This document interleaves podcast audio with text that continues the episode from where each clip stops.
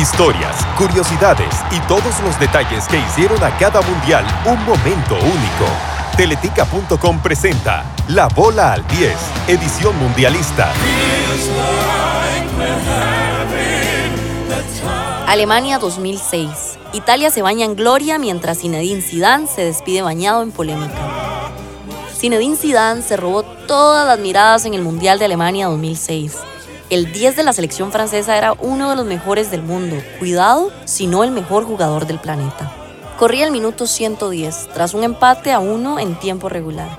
Así recuerda aquel fatídico minuto el árbitro argentino Horacio Elizondo. En algún momento veo que Materazzi está tirado en el piso, a unos 30 o 40 metros, procedo a interrumpir el juego, digo, uy, ¿Qué habrá pasado?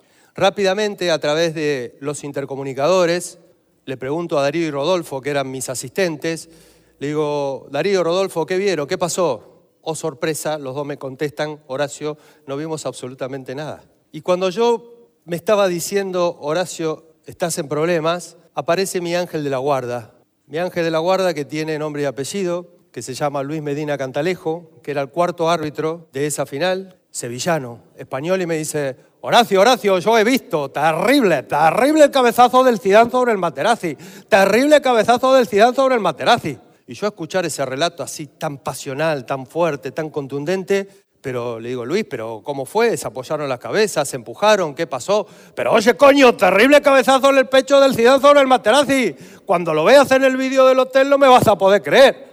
Lo único que le faltó decir fue, y. Entonces cuando yo llego al lugar de los hechos, ya tenía toda la información y la decisión que iba a tomar, que era expulsar a Zinedine Zidane del campo de juego. Tras ver la roja, Zidane sale de la cancha del Estadio Olímpico de Berlín y pasa junto a la copa para no volver a jugar fútbol de manera profesional. En medio del estupor por lo sucedido, los italianos se encaminaban a su cuarto campeonato del mundo. Guiados por el capitán, el defensa central Fabio Cannavaro, la escuadra de Marcello Lippi no brilló, pero tuvo momentos memorables. La semifinal contra Alemania se definió en tiempos extra con goles de Fabio Grosso y del mítico Alessandro Del Piero, que dejó esta sentida narración de Fabio Careza. Arriva il pallone, lo mette fuori Cannavaro, poi ancora insiste Podolski, Cannavaro, Cannavaro, via il contropiede con Totti, dentro il pallone per Girardino, Girardino la può tenere anche vicino alla bandierina, cerca uno contro uno, Girardino, dentro Del Piero, Del Piero,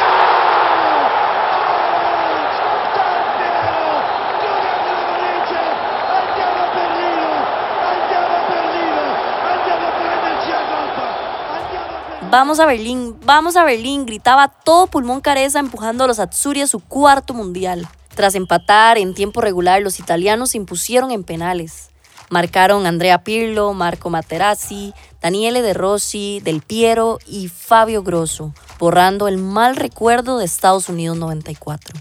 La primera fase del torneo no tuvo muchas sorpresas. La Cele tuvo el honor de inaugurar el torneo contra los anfitriones y el 4 a 2 dejó para el recuerdo dos golazos de Paulo César Guanchop. La Marecomaña cambia la mitad. El pase de Solís viene abierto sobre el creativo. Pica Guanchope, está habilitado, se puede empatar. Guanchope para el empate. Costa Rica tira golazo. Golazo, Pico. Golazo, Pico. ¡No! Gómez. Pica la espalda. Buena, buena, buena. González viene ahora. tocando. Guanchope al largo, tira golazo. ¡Golazo! ¡Qué definidor! ¡Qué categoría! ¡No! Pero al final fue un mal torneo para la tricolor, que se despidió en primera fase tras caer también ante Ecuador y Polonia. Alemania 2006 no será recordado por su gran nivel de juego. Fue una de las copas del mundo con menos goles y tristemente lo que más se recuerda fue a Zidane en el punto más bajo de su carrera. Final triste para la carrera de uno de los más grandes de la historia. Este episodio llegó a ustedes en la voz de Michelle Naranjo. La edición estuvo a cargo de Alan Murillo. Nuestro productor es Daniel Carmona y la directora de este proyecto es María Jesús Prada. El equipo de La Bola al 10 lo componen también Adrián Fallas, Fernando Araya y Daniel Jiménez. Reviví este y otros episodios de La Bola al 10 en www.teletica.com.